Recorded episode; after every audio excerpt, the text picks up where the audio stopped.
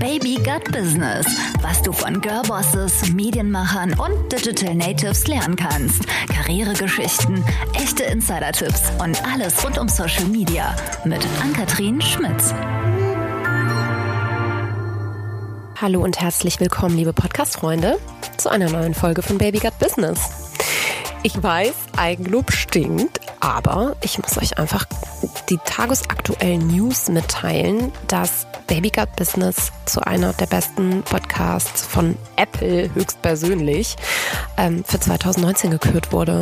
So, und ich weiß nicht, wie viele von euch seit Folge 1 irgendwie dabei sind. Der Podcast ist nicht mal ein halbes Jahr alt ähm, oder gerade mal ein halbes Jahr alt. Und das macht mich einfach echt unglaublich stolz. Und ich möchte das an euch zurückgeben und eingangs hier mal Danke sagen, dass ihr hier so treu zuhört und ähm, mir auch immer so tolles Feedback gebt und vor allem, ja, dass ihr das Ding immer wieder teilt auf Instagram, auf LinkedIn, auf allen Kanälen, die euch zur Verfügung stehen.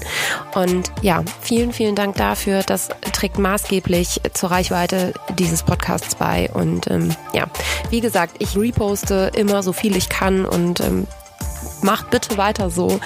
Ihr macht mich unglaublich stolz und glücklich damit und es freut mich sehr, dass es euch so gut gefällt. So, worum geht's heute?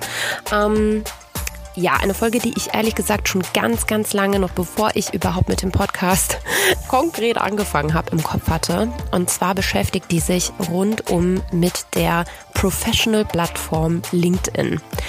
Und viele, ich habe mich vorher ab so ein bisschen im Freundeskreis umgehört und viele meiner Freunde und ähm, aber auch entfernte Geschäftskontakte sagen immer, hm, LinkedIn, das ist doch eine Plattform, wenn ich einen neuen Job suche oder ähm, wenn ich noch irgendwie im Aufbau meiner Karriere bin oder, oder, oder.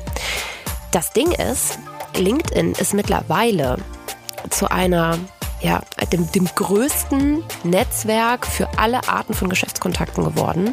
Und mittlerweile vernetzen sich Leute nicht nur da, sondern es gibt sogar sogenannte LinkedIn-Influencer, die nennen sich Top Voices auf LinkedIn. Ähm, die, denen es sich tatsächlich wirklich zu folgen lohnt. Also ich habe mich im Zuge des Podcasts wieder intensiver mit der Plattform beschäftigt und ähm, ich nutze es mittlerweile tatsächlich auch zu Weiterbildungszwecken.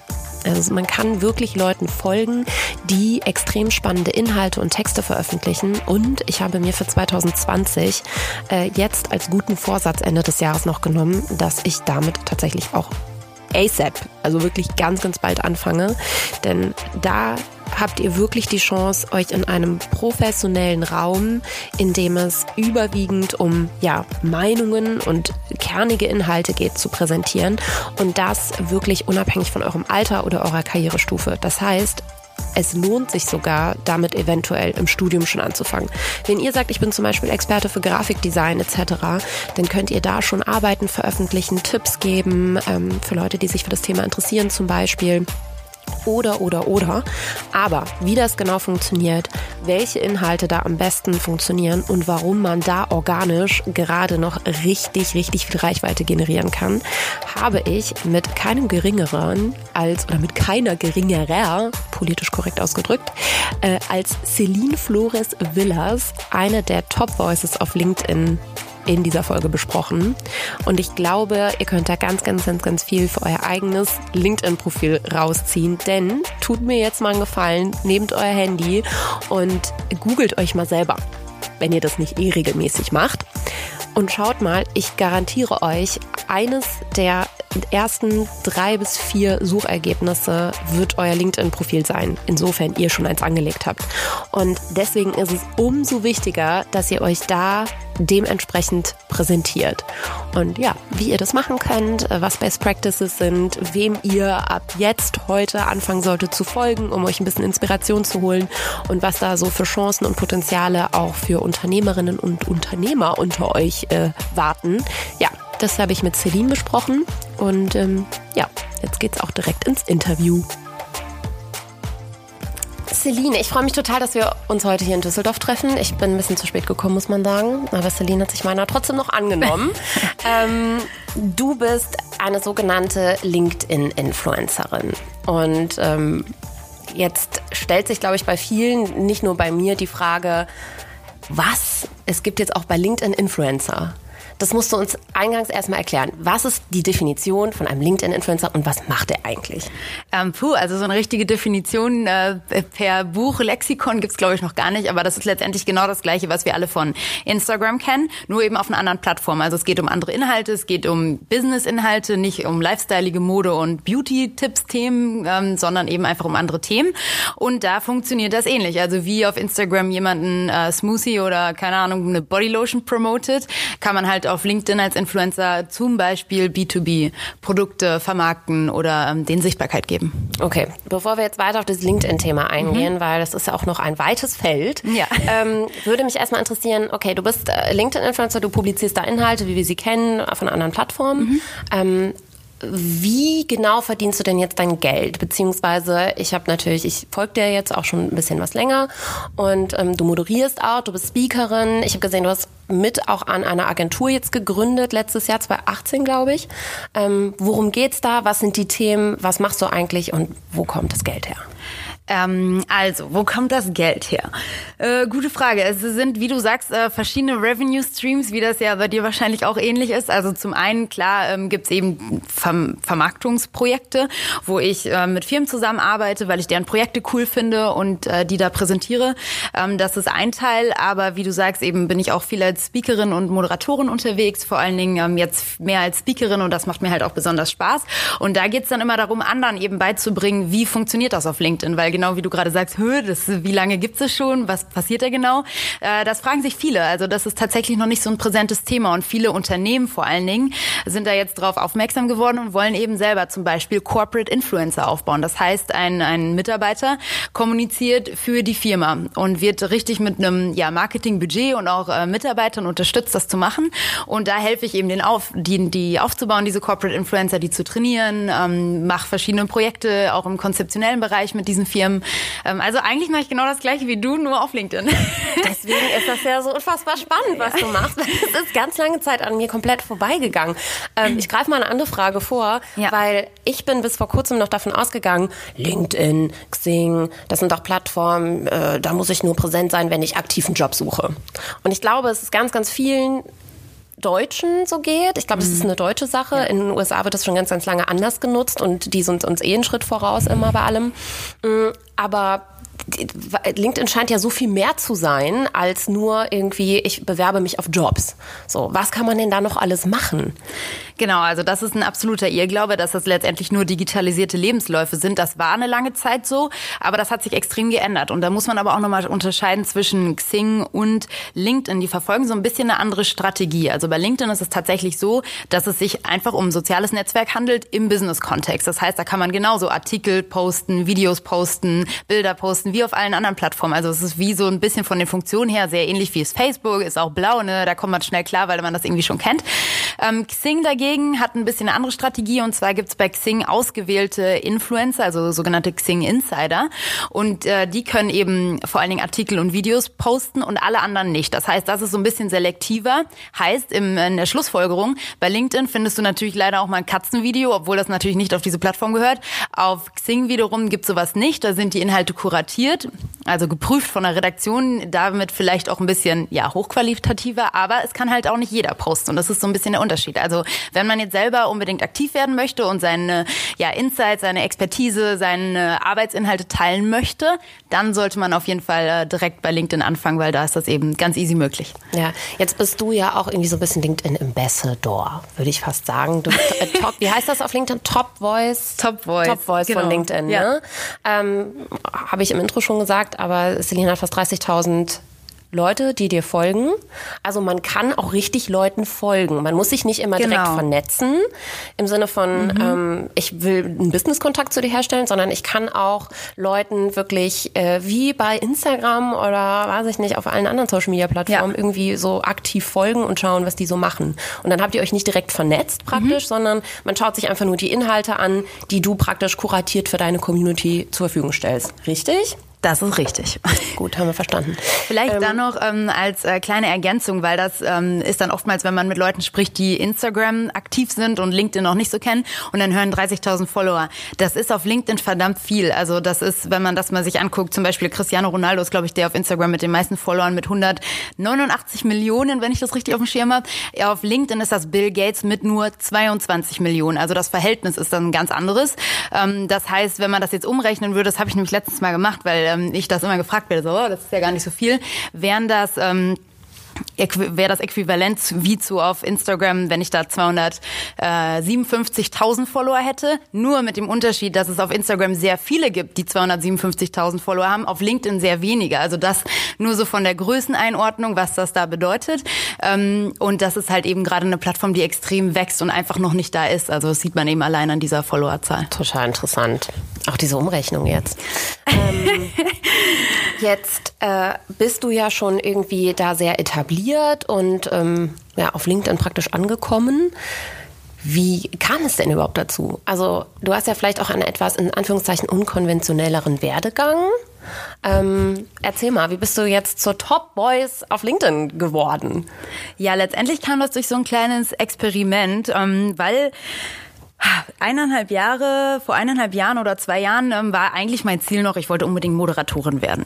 So, und äh, da ist ja so ein bisschen das Dilemma, ne, wie willst du Moderatorin werden, wenn du keine Erfahrung hast, dann lässt dich keiner moderieren, aber du kannst ja auch keine Erfahrung sammeln, wenn dich niemand moderieren lässt. So heißt, äh, kurz gesagt, du kannst niemals Moderatorin werden.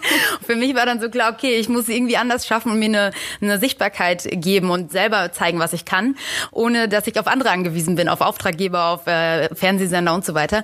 Ähm, und dann habe ich überlegt, ja, wo gehe ich denn hin? YouTube, komplett besetzter Marktplatz. Instagram, ja gut, das ist halt eine Zielgruppe, die mich nicht buchen wird, weil die sind selber irgendwie Kids oder Jugendliche oder ne, wer soll mich da beauftragen? Und dann kam mir so dieser Gedanke, ja, was ist denn eigentlich mit LinkedIn? Da sind doch eigentlich die ganzen Chefs und Eventmanager und die ganzen äh, CEOs dieser Welt, äh, die mich am Ende auch beauftragen können. Warum gehe ich nicht dahin? Ähm, und dann habe ich da tatsächlich mal rumprobiert am Anfang und gemerkt, äh, der Algorithmus vor eineinhalb Jahren für Videocontent, nativ hochgeladenen Videocontent ist abartig gut. Ähm, so wie das bei Instagram und Facebook vor neun Jahren war. Ne? Da kannst du halt als jemand, der nur 300, 400 Kontakte hat, konnte ich da Reichweiten von, keine Ahnung, direkt am Anfang 30.000 Klicks und Views erzielen, was ja auf einer Plattform wie Instagram und äh, Facebook nicht mehr möglich ist. Also forget about it, wenn du da jetzt nicht keine Ahnung, deine Follower hast, dann wirst du sie auch nicht mehr kriegen. Also das ist unmöglich, außer du setzt ein Werbebudget ein.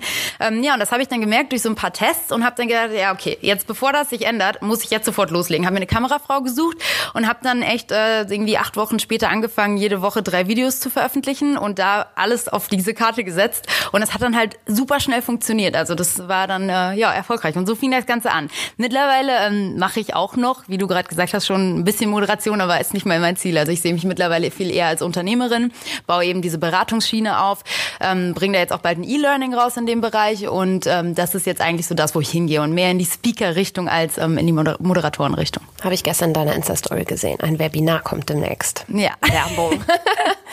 ähm, okay, aber wo kommt diese Expertise her? Also ich tue mich total schwer, mhm. weil ich mhm. dachte, ich nehme mir sowas tatsächlich auch so ein bisschen zum Vorbild, was du machst, weil ich das toll finde und irgendwie total inspirierend und dachte so, hm, vor einigen Wochen, ey, ich kann mich ja auch nicht mit ihr treffen, ich muss, bevor ich hier LinkedIn nicht durchdrungen habe, ich muss jetzt mal selber da was hochladen.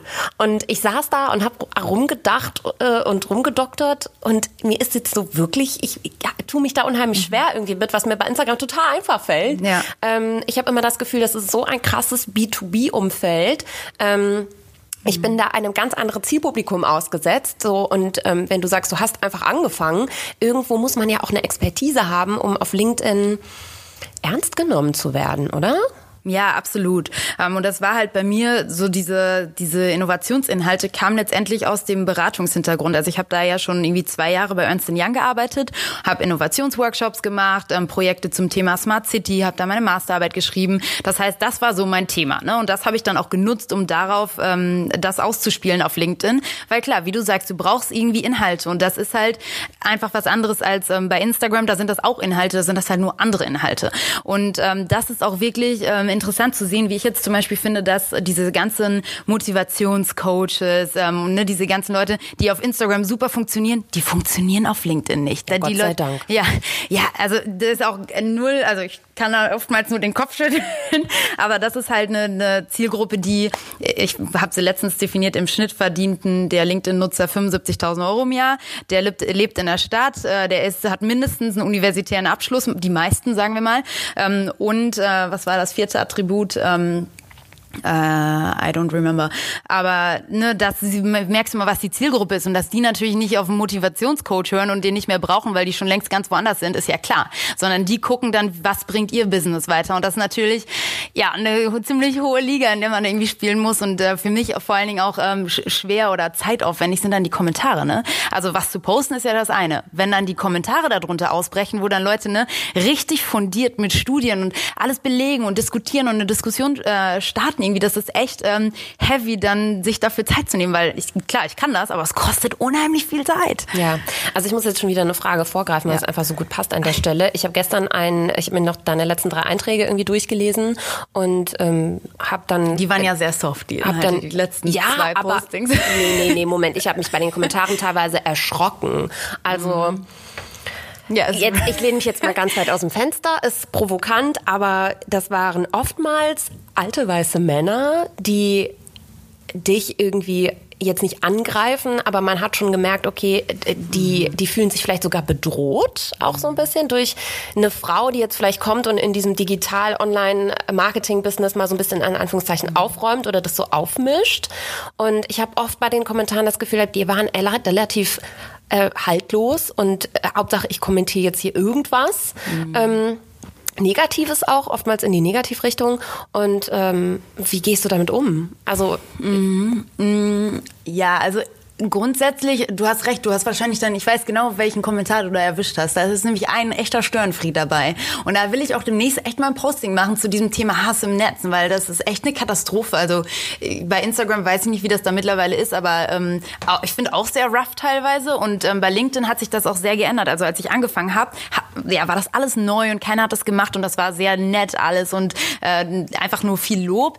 Es ist immer noch der Großteil, muss ich sagen, sonst hätte ich vielleicht auch irgendwann keinen Bock mehr, glaube ich, weil wenn du dich dann nur irgendwie blöd äh, anmachen lassen musst, dann, dann ja, ne, das macht ja dann keinen Spaß, sondern es ist schon, der Großteil ist sehr positiv und konstruktiv, aber klar, ähm, da gibt's dann so den einen oder anderen Störenfried und das ist mir auch echt äh, so ein Anliegen, das irgendwie mal zu klar zu machen den Leuten so, hey, ähm, sag bitte nur das, was du dich auch trauen würdest, mir direkt ins Gesicht zu sagen, wenn ich vor dir stehe. Und wenn du dich das nicht traust, dann lass es einfach, ja, weil das ist einfach äh, ja nicht fair. Und die Leute haben da so eine gewisse Distanz und denken, sie können dann alles schreiben, weil sie da gemütlich vor ihrem PC zu Hause sitzen und keiner sie irgendwie so an die Strippe kriegt, aber das geht halt nicht, finde ich. Da muss sich auch jeder mal in die eigene Nase fassen und überlegen, ist das alles richtig, was ich da online mache oder ja.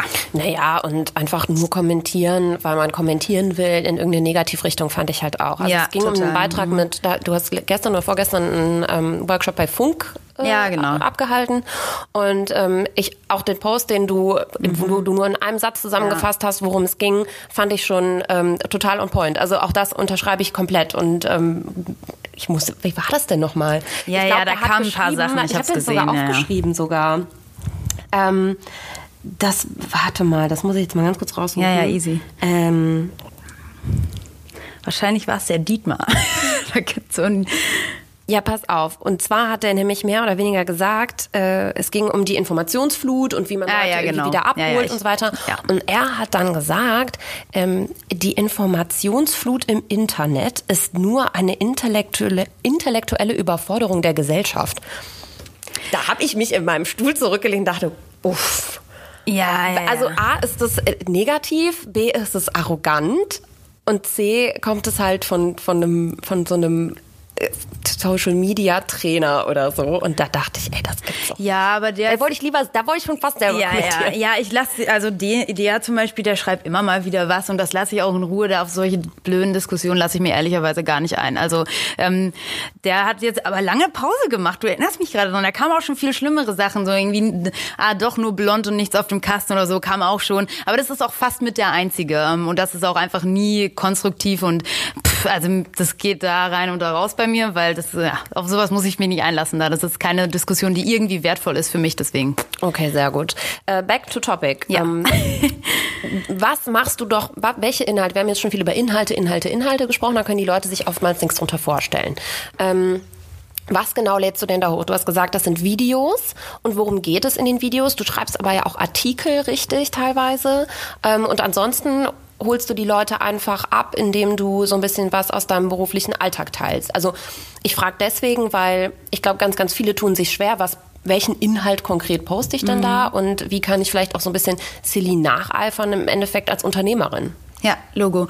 Ja, das ist eine ähm, super spannende und äh, wichtige Fragestellung, gerade wenn man anfängt, die ich ja auch eben dann mit beispielsweise den CEOs bespreche, die aktiv werden möchten, wo wir dann festlegen, ja, woraus besteht denn jetzt eigentlich das Profil? Also so ein CEO, klar, der bespielt irgendwie seine Firmenthemen, das sollte der Großteil sein, also vielleicht so 60, 70 Prozent, aber dann sind es auch eben diese weicheren Themen wie so Team-Events, das ist halt, davon kann so ein Account nicht leben. Also du musst irgendwie schon eine Expertise haben, aber dann gibt's eben diese Themen, Team, äh, was gibt's noch, ähm, ja, wo bist du gerade? Also dich in Action zu sehen, wie du gerade gesagt hast, als ich bei Funk unterwegs war, so ein Posting zu machen. Ähm, und was ist dann der Mix? Also was ist das Verhältnis von diesen äh, auf der einen Seite Statistiken posten, sag ich mal, ne? und auf der anderen Seite ähm, so softere Themen. Und das ist für jeden ein bisschen anders. Also bei mir ist es, glaube ich, so ähm, 60, 40, 70, 30. Also 60, 70 Prozent sind tatsächlich fachliche Inhalte und da geht's dann um Fragestellungen wie ähm, wie sieht die Zukunft von Elektrorollern aus? Äh, wann wird das erste Lufttaxi fliegen? Also es sind immer Innovationsthemen. Wann ist der beste Gründungszeitpunkt? Da hatte ich den Frank Thelen mal zu interviewt. Also solche Themen.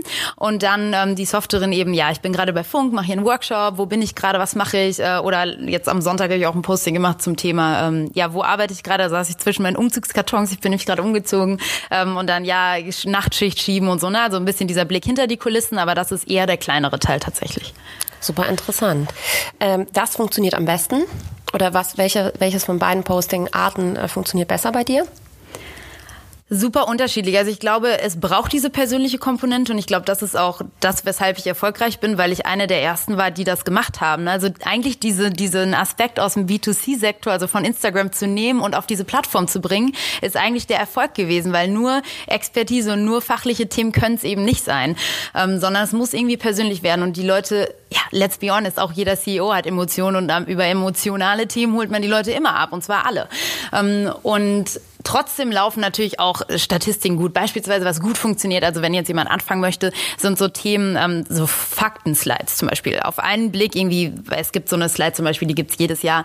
Was ist äh, im Jahr 2019 in einer Minute im Internet passiert? Das ist so ein, so ein Kreisdiagramm, wo man dann sieht, okay, so und so viele Downloads gab's oder Streams gab's bei Netflix, so und so viele, ne, ne, ne. Also ne, da wird so die ganze, das ganze Internet einmal analysiert und das ist ein einfach ein cooler, cooler Inhalt irgendwie, der viele Sachen schnell auf den Punkt bringt und sowas funktioniert super. Oder dann ja Grafiken auch, ne, E-Scooter-Markt. Ähm, E-Scooter, ich komme immer mit diesem E-Scooter. Du liebst eigentlich? Sie. ich liebe sie wirklich. nee, also auch so eben ja Grafiken, Statistiken, wo einfach auf einen Blick schnell zu erkennen ist, was die Aussage ist. Das ist übrigens aber auch eine Schwierigkeit, ne, weil die viele Unternehmensberatungen, die ich dann auch berate, äh, die posten dann da ihre Studienauszüge und das sind äh, teilweise viel zu komplexe, viel zu komplexe Schaubilder, die man nicht sofort erfasst, sondern ein Unternehmensberater, der jeden Tag sich sowas anguckt, klar, der kapiert das sofort, aber jeder andere nicht und das ist auch so eine Darstellung Darstellungsschwierigkeit auf LinkedIn, glaube ich. Ja, aber das haben wir im Vorfeld schon, als das Mikro noch nicht lief, besprochen. Eigentlich ist das ja die Kür, ähm, ja. komplexe Sachverhalte möglichst einfach ähm, für jedermann zu erklären. Absolut, so, dass es wirklich ja, total. alle verstehen. Ja. Und das ist echt nicht so easy manchmal. Ich merke das ja selber. ähm, so, ihr haben kapiert, Celine, es lohnt sich dir zu folgen auf LinkedIn. I hope so. Wenn man sich noch mehr Inspo holen möchte, mhm. wer, wem soll man denn sonst noch folgen? Hast du Kollegen, die du in dem Kontext nennen kannst, äh, bei denen es sich lohnt? Äh? Ja, also wem's, äh, bei wem es sich auf jeden Fall lohnt, wenn man vielleicht eher ein Gründer ist, äh, ist beispielsweise der Philippe de Pierreux. Das ist der Gründer von Adventure. Das ist eine riesige Digitalberatung, die jetzt auch von Ernst Young übernommen wurde. Und ich finde, der macht das super, weil der eben auch es schafft, persönliche Inhalte zu teilen und fachliche Inhalte. Schreibt auch ganz coole Artikel und ähm, positioniert sich klar. Und das finde ich so wichtig in unserem, ja, im, im Jahr 2019, dass man Position bezieht und sich auch traut, zu bestimmten Themen ähm, ja eine Aussage zu treffen treffen. Nicht immer so schwammig, so ja, man könnte ja so, aber auch so, ähm, sondern einfach mal zu irgendwas zu stehen. Äh, der macht das super. Und dann, wenn man aber eher vielleicht jemand ist, der in einem Corporate-Umfeld arbeitet, also in einer Firma, wo es Kommunikationsrichtlinien gibt, dann kann man eigentlich ganz gut dem CEO von Vodafone folgen, der Hannes Amtsreiter. Der macht das auch richtig gut, ähm, weil der hat natürlich seine Richtlinien, er kann da nicht ausbrechen, er kann nicht zu allem eine Meinung haben. Ähm, und trotzdem ist das irgendwie persönlich und die Inhalte sind cool. Ähm, ich meine, klar, da steht dann auch nochmal ein Team hinter, ne, die das, nehme ich an, ich weiß nicht, die das entsprechend betreuen. Ähm, ja, und sonst, Frank Thelen ist übrigens auch super auf LinkedIn, sowohl auf Instagram als auch auf LinkedIn. Cool. Ähm Erstellst du eigentlich deine Inhalte alle selber? Kommentierst, beantwortest du deine Kommentare alle selber oder hast du ein Team? Nee, ähm, ich, ha ich habe ein Team mittlerweile, aber die Kommentare beantworte ich noch selber, weil ähm, ich immer noch das Gefühl habe, dass ich das selber am besten kann, weil ich halt die Zielgruppe am besten kenne. Also es gibt genug Leute, die auch super sprachlich sind und eben die Sissy beispielsweise, die, die auch für mich arbeitet, die ist Journalistin und ähm, die hilft mir auch bei dem Verfassen zum Beispiel von Artikeln. Das ähm, machen wir so ein bisschen in Co-Creation. Ähm, aber äh, die Kommentare mache ich selber, ja. Okay. Ähm, Thema Cross-Channeling. Ich folge dir auch auf Instagram. Ähm, du bist aber natürlich. Katastrophe. nee, aber ich, ich, fand es total interessant, wie unterschiedlich du dich auf den Plattformen bewegst. Ja. Ähm, das, da kannst da du mir helfen. Nee, da gibt es also, keine Strategie. Nein, weil das finde ich super sympathisch, ehrlich gesagt. Weil es macht Spaß, dir auf beiden Plattformen zu folgen. Weil auf der einen bist du so super seriös und auf der anderen bist du tatsächlich noch überwiegend privat. Ja, das stimmt. Ähm, das, der Hintergrund ist eigentlich folgender, dass ich, als ich auf Instagram angefangen habe, ähm, ein Thema von mir eben diese, diese Misswahlen waren. Ich habe eben an einer an der Miss Universe Wahl teilgenommen und Deutschland da vertreten und das heißt, viele der Leute, die mir da jetzt folgen, folgen mir aufgrund dieser Sache. So, das ist mittlerweile aber nicht mehr mein Inhalt. Ich habe da auch nichts mehr, was ich dazu posten kann, weil Hier ich damit du auch mit dem E-Roller-Thema nicht. Nee, genau. So, wenn ich sobald ich da irgendwas poste zum Thema Speaker oder ne ähm, Technologie Zukunft, dann kommen erstmal 20 Unfollows und ich denke mir halt so, ja toll, was mache ich denn jetzt? Weil ähm, wenn, wenn ich eigentlich die Inhalte teilen will, die mich jetzt, ähm, ja, die mich jetzt interessieren, dann werden diese ganzen Leute abhauen. Und ich frage mich, wie kann ich das so ummünzen, dass sie irgendwie doch bleiben? ich habe noch keine äh, Antwort darauf gefunden. Ja. Das, das machen wir dann mal ja, ja, genau. Termin. ähm, ja gut, da geht es ja am Ende natürlich auch um, um die Community und wie man sie formt. Ne? Ja, ja. Hast ja. du für LinkedIn Tipps zur Community, zum Community Building? Mhm. mhm. Also erstmal ist es auf LinkedIn ja eben so, dass die organische Reichweite noch so hoch ist, dass man gar nicht so viel Anstrengung, ehrlich gesagt, äh, tätigen muss, sondern wenn man einfach gute Inhalte hat und regelmäßig postet, also keine Ahnung, drei, viermal die Woche, dann ähm, kann man das ganz gut schaffen, sich da so eine Crowd aufzubauen, ohne dass man jemals, also ich bin noch nie jemandem gefolgt oder habe mich noch nie mit ihren Leuten connected, die sind alle zu mir gekommen, ähm, weil das eben noch so, weil die Plattform noch so jung ist. Ähm, das heißt, äh, das, ist, das ist eigentlich eine super Möglichkeit, das jetzt zu tun und dann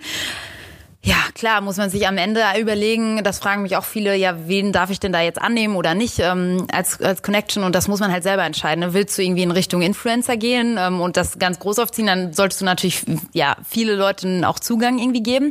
Wenn du sagst, ich äh, pflege das eher so wie mein Telefonbuch und das kann auch ähm, richtig sein. Ne? Also für manche CEOs ist es wichtiger, 300 Kontakte zu haben, aber die richtigen 300 als 10.000 und da sind ja viele dabei, die eigentlich keinen Mehrwert stiften. Dann ist das auch eine Strategie. Also da muss man einfach gucken, gucken, was ist das Ziel am Ende auf LinkedIn. Das ist so witzig, weil genau vor der Frage stand ich vor drei Wochen. Ich wusste, dieser Termin heute steht an und ich kann hier nicht hinfahren, wenn mein LinkedIn sah aus wie, da war nichts. So, und das Schlimme ist, ich habe die App natürlich im Handy und habe die ab und zu auch geöffnet, weil ich suche auch nach Kontakten ab und an. Manchmal, boah, darf ich das überhaupt erzählen? Manchmal habe ich auch Streit mit Kunden und dann gucke ich sie mir bei LinkedIn an. Und dann, ich brauche dann einfach kurz so ein, so ein Bild zu dieser Person, weil ich mir denke, was ist das für ein Mensch gerade? Und, und was Wieso machst du dann? redet der so mit mir? Also, druckst du das ne? dann aus und hängst das an deine Dartscheibe zu? So, so schlimm ist es nicht. Aber ich gucke mir, ich hole mir schon immer ein Gesicht zu den Personen ja. auf LinkedIn, weil das unfassbar interessant ist, mhm. wie meine Vorstellung da manchmal mit der Realität kollidiert. Aber das nur off the record. Ähm, was soll ich jetzt fragen? genau. Ähm, ich habe dann äh, mich hingesetzt und erstmal schön meinen Lebenslauf da eingetragen, jetzt ohne selber noch aktiv Inhalte irgendwie zu publizieren da und ähm, habe mir eben genau diese gerade die gleiche Frage gestellt. Hatte da, weiß ich nicht, tausend Suchanfragen schon und äh, wie viel äh, auch immer sich da mit mir verbinden wollten und habe auch überlegt, ähm, nehme ich jetzt irgendwie alle an, weil ich schaffe dadurch Reichweite erstmal auf meinem LinkedIn-Profil mhm. oder äh, suche ich wirklich die Kontakte, die mir auch was bringen? Und dann bin ich eben auf die äh, auf dein Modell gestoßen, dass man dir ja auch folgen kann und dann Ja, macht das genau. am Ende wahrscheinlich mehr Sinn, wenn man jetzt irgendwie aktiv vorhat, da auch äh, sich als äh, im weitesten Sinne Influencer zu positionieren. Ja, absolut. Ja. Gut, dann habe ich da immerhin schon mal das richtig Ja, das gemacht. ist super. Ja. Jetzt hast du ja schon mehrmals angesprochen, Thema Algorithmus und organische Reichweite soll auf LinkedIn noch sehr, sehr gut sein. Äh, Ist das denn immer noch so im Vergleich zu früher? Ähm, Ja, wie funktioniert dieser Algorithmus? Mhm. Was steckt dahinter? Das ist ja auch in allen anderen sozialen Netzwerken immer die äh, Geheimnisfrage, das Geheimrezept der Plattform praktisch. Ja, ja, also der verändert sich schon immer ein bisschen, ne? Also ähm, grundsätzlich, ich sehe gerade das Vodafone-Gebäude da hinten, das ist ja krass. da war ich ja vor, vor ein paar Wochen. Ähm, Das ist echt krass. Ja, voll, es ist äh, übrigens eine geile Aussicht. Ähm, schade, dass ihr nicht hier seid und das auch sehen könnt. ähm, Selina hat sich nicht lumpen lassen Nee, nee. ja, für unseren Podcast-Termin. ähm, äh, ja, also Algorithmus. Ähm, der verändert sich immer, deswegen ja, fällt es mir immer so schwer, da eine Aussage zu treffen, weil wenn das in einem halben Jahr jemand anhört, dann sieht die Welt wahrscheinlich schon wieder ganz anders aus. Ähm, der war vor eineinhalb Jahren für Videocontent definitiv besser, meiner Meinung nach, als er das heute ist. Ähm, und es hat sich auch verändert insofern, dass ich zum Beispiel merke, dass jetzt gerade Beiträge ähm, nicht mehr so schnell aus meinem Netzwerk ausbrechen. Also vorher war das echt so, dass du schneller noch ähm, ja virale Hits in Anführungszeichen landen konntest, ähm, die dann ja drei Millionen Klicks bekommen haben, was ja abnormal viel ist. Ähm, und das ist ähm, mittlerweile nicht mehr so oft der Fall. Also das sind weniger, die dann so ausbrechen komplett. Ähm, aber trotzdem ist es noch, also immer noch wahnsinnig gut. Aber klar, es ist ähm, nicht mehr so gut wie vor eineinhalb Jahren. Ist ja klar, da ist ja eine Menge, eine Menge Zeit vergangen. Und auch die Profile, die ich jetzt aufbaue, da merkst du schon, ähm, ja, es geht immer noch sehr schnell, aber ein bisschen schwer, schwerfälliger schon. Also ich würde sagen, jeder, der jetzt noch anfangen will, der sollte das jetzt tun, weil keine Ahnung, wann sich das ändert. Ne? Je mehr Leute aktiv werden, desto weniger Sichtbarkeit kriegt jeder Einzelne. Ist ja logisch. Und ähm, es werden im Moment so viele Leute aktiv. Also ich sehe so viele Videos. Als ich angefangen habe, war ich die Einzige, die Videos gemacht hat, gefühlt in Deutschland. Ne? Ja. Ja, das ist immer der Pionierstatus. Ja. Da kann Den- den ihr ja auch habt. Instagram auch Genau. ein Lied von singen. ähm, aber apropos viralen Hit landen. Du hast einen sehr, sehr populären Artikel, ich glaube im Sommer oder so diesen Jahres, zum Thema Female Empowerment veröffentlicht. Und vorweg, ähm, wer ihn nicht gelesen hat, sollte ihn mal lesen. Ich packe den in die Shownotes hier unter dem Podcast. Cool. Ähm, ich solidarisiere mich zu 90 Prozent mit dem, was du da sagst. Ähm, der trägt den äh, medienträchtigen Titel Fuck Female Empowerment. Was stört dich denn so? Fass das mal kurz zusammen. Was stört dich an der Bewegung, die wir gerade vor allem in Deutschland, sage ich mal, der Artikel war ja auf Deutschland bezogen. Genau. Ähm, was stört dich da dran? Was läuft da falsch? Naja, ähm, was stört mich daran? So richtig stören kann man vielleicht gar nicht sagen, sondern das ist einfach so eine Beobachtung, die ich jetzt über die letzten Monate und das letzte Jahr irgendwie hatte. Und ich habe das Gefühl, da ähm, ja äh, schafft man gerade mehr Unterschiede zwischen Männern und Frauen, als dass äh, wir eben an diesem Thema Gleichberechtigung arbeiten, weil wir halt immer so dieses ständige Female, Female betonen. Es gibt Events nur noch für Female. Also ich meine, wir wollen ja eben Männer und Frauen, Frauen fördern und alle gleichberechtigt sein. Also warum trennen wir das denn jetzt auf einmal? Ne? Ähm, und das, äh, das ist mir irgendwie aufgefallen und ich habe auch das Gefühl, dass, ähm, dass äh, du hast es vorhin schön formuliert, es ist so ein bisschen übers Ziel hinausgeschossen, die Bewegung meiner Meinung, weil ähm, ja, äh, ich glaube, das schüchtert auch viele Frauen ein. Also es ist überhaupt nicht verwerflich, äh, im Jahr 2019 einfach eine Familie zu haben, für die da zu sein, sich vielleicht eher für ein ja, Hausfrauenleben zu entscheiden und irgendwie noch ein Ehrenamt nebenbei zu pflegen. Das ist genauso viel wert wie eine Karriere, eine krasse Karriere im Konzern. Und ähm, ich glaube, durch dieses ganze Female Empowerment äh, Movement, durch diese Bewegung, fühlen sich manche Frauen, das ist tatsächlich auch das Feedback gewesen, solche Nachrichten haben mich tatsächlich erreicht, mh, ja, minderwertig, weil die sagen, ja, ich habe das Gefühl, ich muss jetzt eine Karriere machen, ich will das aber gar nicht, aber ich habe das Gefühl, ich werde dann so ja belächelt, weil ich das, äh, weil ich das einfach nicht will. Und das finde ich ist absolut das falsch und nicht gut. Und ja, der Titel, äh, der Titel ist natürlich krass, Fuck Female Empowerment, aber letztendlich ähm, habe ich nichts gegen Frauenförderung. Ich fördere auch Frauen, ich fördere aber auch Männer und das ist halt der Punkt. So, ich finde, man sollte einfach die fördern, die am besten sind und nicht aufgrund des Geschlechts äh, einen oder anderen bevorzugen. Ja, also ich, wie gesagt, ich unterschreibe das zu 90 Prozent. Ich habe auch das Gefühl, dass wir da übers Ziel äh, 2019 auf jeden Fall hinausgeschossen sind, was ähm, ja den Druck auf Frauen zusätzlich einfach nochmal erhöht hat, der ja irgendwie eh schon groß ist, wenn man am struggeln ist auch so ein bisschen. Und ähm, ja, dieses auf Zwang Karriere machen ähm, ist auch auf jeden Fall nicht das Nonplusultra im Leben. Ne? Ich glaube, da wird oftmals auch natürlich viel jetzt auch über Instagram und mit diesem Begriff Girlboss und so irgendwie auch ein falscher, ähm, ja, falsches Bild vermittelt mhm. oftmals. Und äh, kleiner Ausblick für 2020. Ich habe mir da jetzt Ende des Jahres wirklich nochmal Gedanken drüber gemacht, so wie kann man das vielleicht oder wie kann ich das durch das, was ich mache, eventuell nochmal ein bisschen ähm, in eine bessere Richtung lenken und werde tatsächlich mal so einen Monat lang so ein Special machen äh, mit jemandem, der sich bewusst gegen Kinder und für die Karriere entschlossen mhm, hat und cool. was sind seine Motivationen und dann wirklich zwei Wochen später jemand, der vier Kinder hat und mhm. aber auch irgendwie äh, ein Business runnt und ähm, irgendwie beides gewuppt kriegt beziehungsweise sagt, hey, wenn, dann entscheide ich mich immer für meine Familie, ist doch mhm. klar. So, für die ist das gar kein die, da, da gibt es gar nicht schwarz das oder weiß. Nach Verena Pauster. Ähm, da willst du noch nicht verraten. Nee, kann ich ja nicht verraten. Ich bin auch noch in der Findungsphase. Ich habe zwei Kandidaten und die. Ähm, okay, okay, okay. Ja, aber vielleicht hole ich die auch noch dazu. Ja. Nee, aber das wird es auf jeden Fall geben, cool. weil ich finde das auch ähm, nicht gut, diese ja. Entwicklung. Das ist, äh, wir stehen eh schon alle so unter Druck. Warum jetzt noch äh, sich da noch mehr aufhalten? Ja. Aber na gut. Ähm, so viel zu diesem Thema. Eine andere Frage. Bei LinkedIn geht es ja jetzt, um nochmal den Bogen zu LinkedIn zu kriegen, hauptsächlich um digitales Networking, könnte man sagen. Mhm. Ja, auch, also jetzt auch im B2B-Bereich. Ähm, networken Frauen nicht nur digital, sondern auch im echten Leben. Du bist ja auf vielen Events und machst viele Workshops. Networken Frauen anders als Männer? Wenn ja, wie? Und was können wir uns vielleicht von Männern abgucken als Frauen? Mhm. Ähm, ja, eine, eine sehr treffendes Beispiel hat die Sheryl Sandberg ähm, in ihrem Buch beschrieben. Das ist ja eben die, die Geschäftsführerin von, von Facebook und sie hat da geschrieben, dass, ich, ich erinnere mich nicht mehr genau, also bitte nagelt mich darauf nicht fest, lest es nach. Äh, ich zitiere sie auch in meinem Artikel übrigens, also da kann man das Zitat auch nochmal wörtlich finden, aber die ähm, Situation ist in etwa so, dass äh, die irgendwie eine, ja, ein Meeting beginnt ähm, und alle stehen halt noch so rum, ne, trinken irgendwie was, holen sich einen Kaffee, äh, was zu essen und dann heißt es, ja, please take a seat und was passiert? Ähm, an dem Tisch sind irgendwie nur eine gewisse Anzahl an Plätzen und die Männer setzen sich mit der vollsten Selbstverständlichkeit direkt, zack, boom, an die Mitte von dem Tisch, ähm, hocken sich dahin, machen sich bereit und die Frauen bleiben halt so stehen, ähm, ne, sammeln sich auch direkt zusammen. Alle Frauen gehen in so einer Gruppe, bleiben so neben dem Tisch stehen ähm, und warten erstmal, beobachten das so und dann sagt äh, die Sheryl Sandberg halt sowas wie, ja, kommt doch hier nach vorne und nimmt bei uns Platz und denen sagen sie, nee, nee, ist schon okay, wir bleiben hier hinten stehen. So, und das ist so bezeichnet, finde ich. Und das ist auch das, was ich immer wieder erlebe und immer wieder sehe.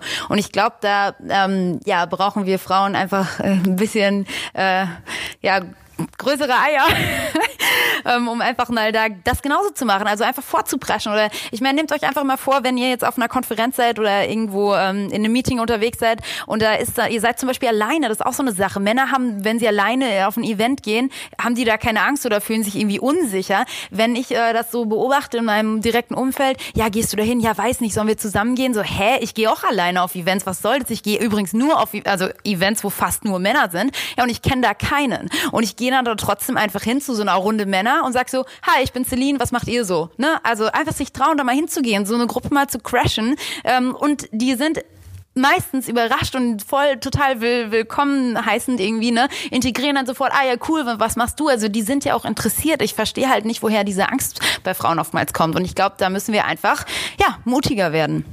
Ja, ähm, was ich auch äh, relativ bezeichnend finde, ist, ähm, ich war jetzt zuletzt ähm, vor ein paar Monaten, hat ein neuer Coworking Space in Köln aufgemacht und ähm, da kamen auf einmal ganz, ganz viele Frauen, die auch auf Instagram und so weiter, ich sag mal so eine Art ähm, ja, die, das waren so Beraterinnen, viele hatten Online-Kurse und so weiter, diese Schiene. Ja. Und ähm, die kamen auch angeprescht und angewieselt und ähm, haben sich auch direkt connected und dann dachte ich, ach ja, cool und so weiter und waren dann, da waren aber auch wirklich wieder nur Frauen mhm. und ähm, die meinten dann auch direkt untereinander, ich habe das so ein bisschen die Gespräche mitgehört und kamen natürlich auch zu mir, weil ich habe da einen Vortrag gehalten und so weiter cool. ähm, und meinten, ja, ja, wir müssen auch mal was zusammen machen. Ja, Genau. So. Oh, das sehe ich immer so, wieder. Na, also ja gerne. Ja, ja. Aber was? Also ich hatte ja. mit ganz, ganz vielen von denen gar keine beruflichen Überschneidungen mhm. und ähm, war also wir können uns super gerne austauschen, auf einen Kaffee treffen und so weiter. Mhm. Aber warum müssen wir denn beruflich dann immer direkt was zusammen machen? Ja, weil total. wir alleine uns irgendwie nicht trauen. Ja, weißt du? Absolut. Oder woran liegt das? Also es ist total absurd oftmals. Deswegen, ja. Ähm, das fällt mir ganz häufig auch auf diesen Events. Total, absolut, ja, ja. absolut. Gut. Ähm, hast du denn irgendwie grundsätzlich Tipps für den beruflichen Alltag, um selbstbewusster zu werden? Also wie überwinde ich mich denn jetzt tatsächlich, mhm. weißt du? Kann ich mir die vielleicht irgendwo anders herholen? Kann ich mir da irgendwo was abgucken vielleicht? Ja, ähm, also ich glaube, das Wichtigste ist, dass man einfach diese Angst ablegt. Also die Frage ist ja, was soll denn passieren? Also es kann nichts passieren. Es kann, du kannst so eigentlich nur weiterkommen. Du wirst dich mit Sicherheit nicht zurückschmeißen, weil wenn du nichts machst, ist das immer schlimmer, als irgendwas einfach mal zu machen und das auszuprobieren. Und ich finde gerade dieser Aha-Moment, dass wenn man sich einfach mal traut, was zu sagen, und ich, da kann man ja mit so kleinen Sachen üben. Ne? Es ist irgendwie mal ein Meeting und man sitzt irgendwie mit zehn Leuten und man denkt die ganze Zeit, hm, hm ich würde jetzt am liebsten das und das sagen. Und dann, ja, dann muss man einfach mal was einschmeißen in die Runde und einfach mal sagen, hey, äh, ich finde das aber so und so. Und ähm, auch Nein sagen ist so wichtig. Und ich glaube, das ist auch eine Sache, wo Frauen vielleicht auch ähm, ja eher es allen recht machen wollen. Wir müssen es nicht allen recht machen. Und ähm, das ist ganz wichtig. Aber was vielleicht auch noch ein Tipp ist, was ich immer mache, ich gehe in jedes Gespräch, also auf jedes Event, wo ich gehe, auf das ich gehe, mit einem Ziel. Also wenn ich ähm, mit mit irgendwem spreche, habe ich ein ganz genaues Ziel. Also ich weiß genau, was ich von dem haben will und ich weiß auch, was ich dem eventuell bieten kann oder wie ich dem helfen kann. Und das ist ja der der Punkt an Networking. Ich gehe doch, ich habe gar keine Zeit auf Events zu gehen, um zu networken. Also sorry, äh, ich, ich mache das mit einem Plan und einem Ziel. Also ich weiß ganz genau, wo ich hingehe und mit wem ich da sprechen will und das mache ich dann auch, bis ich das erledigt habe. So ne?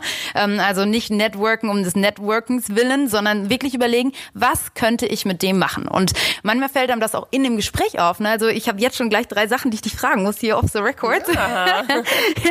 wo wir oder wo du mir vielleicht helfen kannst und dann gucken wir mal, wo ich dir helfen kann. Ähm, genau, äh, also da muss man irgendwie ein Ziel im Kopf haben und nicht planlos da losstürmen. Ja, und die könnt ihr dann alle vorher bei LinkedIn schon mal digital äh, antasten, sage ich mal. Da kann man genau. ja schon mal sich irgendwie vielleicht connecten, vielleicht kommentieren ja. mal einen Beitrag von jemandem oder so. Also genau. würde ich das machen. Ich ja. würde im digitalen Raum anfangen, wenn ich mich im echten Leben nicht traue und dann gucken, ähm, dass man sich vielleicht dann, dann hat man, im besten Fall erinnert sich der andere gar nicht an dich und dein Kommentar irgendwo im sozialen, Umf ja. äh, in digitalen Medien. Aber ähm, man hat so das Gefühl, man hat schon mal eine Form von Interaktion gehabt. Ja. So geht's mir.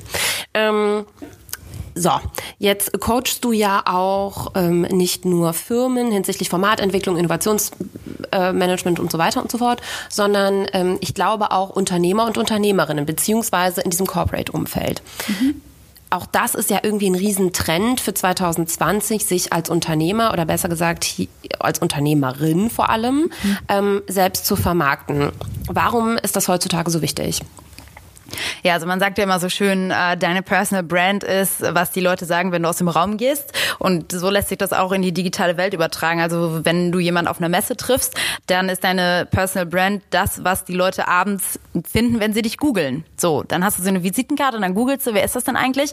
Und das, was sie da finden, ist deine Personal Brand. Und jetzt gibt's eigentlich zwei Optionen. Entweder du lässt das den, überlässt das den anderen, was da über dich gefunden wird und was da steht, deinem Arbeitgeber, dein, keine Ahnung, deiner Fußballtruppe, wo du irgendwie mal mit dem Foto drin bist, oder du beeinflusst das selber und äh, steuerst die Richtung, um, um, ja, die inhaltliche Richtung, um die es da geht.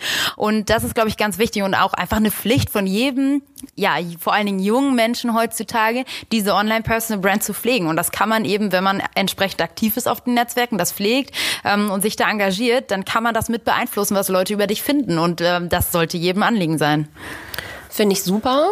Ähm, Probiere ich auch immer wieder. Ich google mich auch tatsächlich in regelmäßigen Abständen. Denke mir so, ja, ja, so ich auch läuft das ja am Ende. ja, klar. Ähm, Okay, insbesondere Frauen, glaube ich, haben aber auch oft Bedenken, ähm, wie sie sich jetzt im Internet erfolgreich darstellen können, beziehungsweise wie sie ihre auch beruflichen Erfolge jetzt nur im digitalen Umfeld feiern dürfen, in Anführungszeichen. Ich finde, das ist immer ein ganz schmaler Grad bei vielen. Ich folge auch viele Unternehmerinnen, um zu mhm. gucken, hey, was ist in der Szene so los und welche Formate, Wege mhm. und kommunikative Ansätze verfolgen die. Mhm um sich selbst zu vermarkten. Mhm. Ich finde, es ist immer ein ganz schmaler Grad zwischen Selbstdarstellung und Selbstbeweihräucherung mhm. ähm, und wirklich ehrlicher Selbstvermarktung. Also es ist so ein Oversharing oft. Ja? ja? Wie findet man da den Mittelweg? Wie machst du das bei dir? Hm, gute Frage. Bauchgefühl. Hm, Bauchgefühl, ja, absolut. Das ist irgendwie ein Gefühl und ähm, ja, einfach nicht überheblich sein. Also ich glaube, überheblich sein, das kann ganz schnell gefährlich sein und nach hinten losgehen. Und da ähm, einfach auch äh, ja seine Stärken, aber auch irgendwie seine Schwächen und seine Fehler kennen und ähm, einfach am Ende auch ehrlich sein. Ne? Also Social Media, klar, du kannst irgendwie deine Stärken äh, ja in den Vordergrund rücken. Das ist ja wäre ja auch blöd, wenn man über seine Schwächen nur spricht. ähm, aber man muss irgendwie ehrlich bleiben und das muss authentisch sein. Und ich glaube, wenn die Leute einem sagen, du siehst ja ganz anders aus als auf Instagram oder du du wirkst ja ganz anders als auf Instagram, dann läuft da irgendwas falsch. Und ähm, da bin ich immer froh, wenn so ein Feedback kommt. Ah, du bist ja wirklich genauso wie in deinen Videos. Ähm, da freue ich mich total, weil das sollte das Ziel sein. Cool. Ähm Hast du vielleicht noch ein persönliches Best Practice im Unternehmerinnen oder Unternehmer meinetwegen Bereich? Aber natürlich, ich glaube, viele der Zuhörer hier interessiert irgendwie natürlich auch, wie Frauen das machen, weil das ist irgendwie nochmal eine andere Kiste und wir tun uns da irgendwie eher schwer. Ähm, gibt es so einen Unternehmerinnen Best Practice, den du vielleicht auf Instagram, LinkedIn und so weiter folgst, die das wirklich exzellent macht im Sinne von diesen, diese Schere zwischen Oversharing und Selbstvermarktung wirklich irgendwie perfekt einschlägt? Mm, pff, schwierig. Ich muss gerade mal überlegen, wer macht das denn besonders gut? Also auch gerade dieses Verhältnis zwischen privat äh, beziehungsweise, ne, so wie du das sagst. Vielleicht bist mhm. du es auch selber, Celine. Ah, nee, das wäre jetzt wieder das überhebliche. Das würde ich niemals sagen. Nee, ich äh, sehe da ganz viel Potenzial noch, wo ich noch überhaupt gar nicht alles perfekt mache. Ähm, nee, äh, wer das ganz gut macht jetzt, wer mir spontan einfällt, ich müsste wahrscheinlich, wahrscheinlich kommen mir gleich nach dem Gespräch 100 Namen. Ähm, aber jetzt spontan fällt mir die Verena Pauste ein. Das ist eben auch eine Unternehmerin, die ähm, ja äh, die Haber Digitalwerkstatt gerade leitet oder da eben ja Geschäftsführerin ist, die Fox Sheep gegründet hat und ähm, die eben auch Kids hat und ähm, ja, das äh, einfach eine nette Mischung ist. So, die promotet letztendlich auch immer ihr Unternehmen, weil das einfach auch einen, einen, schönen Zweck hat, irgendwie, dem sie da dient und dem sie da beiträgt mit ihrem Projekt. Und er erzählt aber auch immer mal was so aus ihrem Privatleben. Also die finde ich macht das ganz gut. Ja, der folge ich auch echt gerne. Ja. Die finde ich auch, das ähm, ist eine tolle Frau, die Total. super gute, ja. wichtige Arbeit macht, ehrlich ja. gesagt. Noch zwei Fragen, yes. ähm, persönlicher, noch mehr persönlicher Natur. ähm, ich muss das einfach fragen, weil es halt sehr offensichtlich, mhm. also es springt halt einem ins Auge. Ihr seht Celine jetzt nicht, ihr werdet ihr hoffentlich nach dem Podcast folgen. Ähm, sie ist äh, super hübsch, hat lange blonde Haare, hat eine tolle Figur, ähm, trägt ein Kleid und so weiter. Also wirklich auch einen sehr femininen Look. Und du hast natürlich diesen, ähm, diese Vorgeschichte in Anführungszeichen mit der Misswahl, die du gewonnen hast und so weiter. Ähm, begegnet man dir oft mit Vorurteilen, blöd gefragt, weil du eben eine attraktive Frau bist? Unterschätzt man dich vielleicht auch häufig auf den ersten Blick? Mm, also ehrlich gesagt, wenn ich damit Probleme habe, dann ist das immer mit Frauen und das ist ja wieder das Traurige eigentlich. Ne? Also ähm, das ist dann oftmals, dass ich von denen kritisch beäugt werde und auch Mädels, die mich nicht kennen, sagen, ich bin arrogant oder so. Da frage ich mich halt immer, woher, woher nehmen die diese ja diese Annahme? Ähm, und ansonsten habe ich damit ehrlich gesagt keine Probleme. Und äh, das ist auch echt was, ähm, was gestern habe ich dieses Video gesehen, ich weiß gar nicht, wie die in echt heißt, Emrata. Mhm. ja, ähm, die hat äh, irgendwie ein Video geteilt, was mein Bruder mir geschickt hat, weil das mal jemand war, der auch was sagt, was ich eben auch empfinde und oftmals eben, ja, dieses Female Empowerment ja nicht so mein Ding ist, aber die hat was Schönes gesagt und die hat auch gesagt, ja, ich finde, dass wir ähm, 2019 sollen Frauen äh, sexy sein dürfen und bauchfrei tragen können und nicht gleichzeitig dann Probleme haben, ernst genommen zu werden. Und das finde ich ist halt genau der Punkt. Und ich bin auch eine Frau und ich liebe es, äh, irgendwie Kleider zu tragen, hohe Schuhe. Ich liebe High Heels. Übrigens, ich, ich finde es total schrecklich, dass äh, High Heels so uncool geworden sind und man in Club nicht mehr mit 15 Zentimeter Absätzen gehen kann. das ist nämlich total mein Ding. Ähm, und äh, ja, also ich finde, man sollte beides sein dürfen. Und ich habe damit Gott sei Dank nicht viele Probleme. Und äh, ich glaube, das liegt auch daran, dass wenn man die ersten drei, vier Sätze mit mir wechselt, man schnell merkt, dass da irgendwie ja noch mehr dahinter steckt. Ähm, aber eben, wenn man die nicht mit mir wechselt, gibt es oftmals Vorurteile und dann ist das aber eher von Frauen, als das von Männern ist. Ja, interessant. Letzte Frage und das ist ähm, etwas, was ich mir jetzt vorgenommen habe, jeden am Ende eines Podcasts zu fragen. Ja. Man merkt richtig, du bist involviert, du bist engagiert, du brennst für das, was du tust und du liebst das und du bist da irgendwie total angekommen. Das kann ja nicht jeder von sich behaupten, sondern wahrscheinlich eher die wenigsten. Wie finde ich denn das, was mir Spaß macht, beziehungsweise meine Passion? Hast du einen Tipp? Nicht danach suchen. Also ich habe das ganze Studium lang überlegt, was ich machen will und ähm, ja irgendwie auch mich so ein bisschen unter Druck gesetzt. So hey irgendwie, was mache ich denn jetzt? Jetzt sind es nur noch zwei Jahre, jetzt ist nur noch ein Jahr, nur noch ein halbes Jahr, bis irgendwie das Berufsleben dann anfängt. Und ich glaube, dass ähm, das Schlimmste ist, danach zu suchen, weil das ist keine Suche, die man irgendwie timen kann und dann fertig ist. Ähm, und ich glaube auch immer noch, mein Ziel kann sich nochmal ändern. Also ich bin auch vielleicht noch nicht angekommen. Jetzt gerade fühle ich mich ganz wohl, aber es kann sich ja auch immer nochmal ändern, die Richtung. Ähm, und ich glaube, das Wichtige ist, dass man sich einfach von seinen Interessen erstmal leiten lässt. Also das, was ich gemacht habe, ist immer ähm, einfach zu überlegen, worauf habe ich jetzt gerade Lust, was macht mir jetzt gerade am meisten Spaß und das dann zu verfolgen, bis sich das vielleicht nochmal wieder ändert. Und da auf jeden Fall immer auf das zu setzen, was einem Spaß macht. Und meistens sind das auch die Dinge, die man gut kann. Und da bin ich mir sicher, findet dann jeder irgendwie seinen Platz und seine Nische. Und ähm, ja, das ist, glaube ich, ganz wichtig, da einfach auf sein Bauchgefühl zu hören und seine Interessen vor allen Dingen zu verfolgen und nicht das, was vielleicht viel Geld bringt oder besonders klug klingt für andere. Das ist nämlich im Endeffekt ehrlich gesagt scheißegal cool. Schönes Schlusswort. ähm, vielen Dank für das Gespräch. Es hat mir riesengroßen Spaß gemacht. Ich hab, bin alle meine Fragen zu LinkedIn auch losgeworden, die yes. mir selber auf der Seele brannten. Ich leg ab morgen los und werde da äh, eigene Sachen mal hochladen, habe ich mir überlegt. Ähm, für euch vielleicht noch ganz interessant, ich habe Celine auch noch nie vorher getroffen. Also wenn, hatten wir nur digital Kontakt. Ja. Und ähm, It's a vibe. Ja, voll. nee, vielen, vielen Dank. Ich freue mich auch cool. sehr, dass wir uns jetzt mal live kennengelernt haben. Danke dir. Ja, dann viel Spaß bei deinem Workshop. Hier ist ja schon alles aufgebaut. Danke, ja. Lust auf mehr Infos zum Podcast? Hilfreiche Links oder mehr zum heutigen Gesprächspartner? Dann ab auf akaschmitz.com. Daily Updates gibt's bei Instagram unter Baby Got Business. See you next time.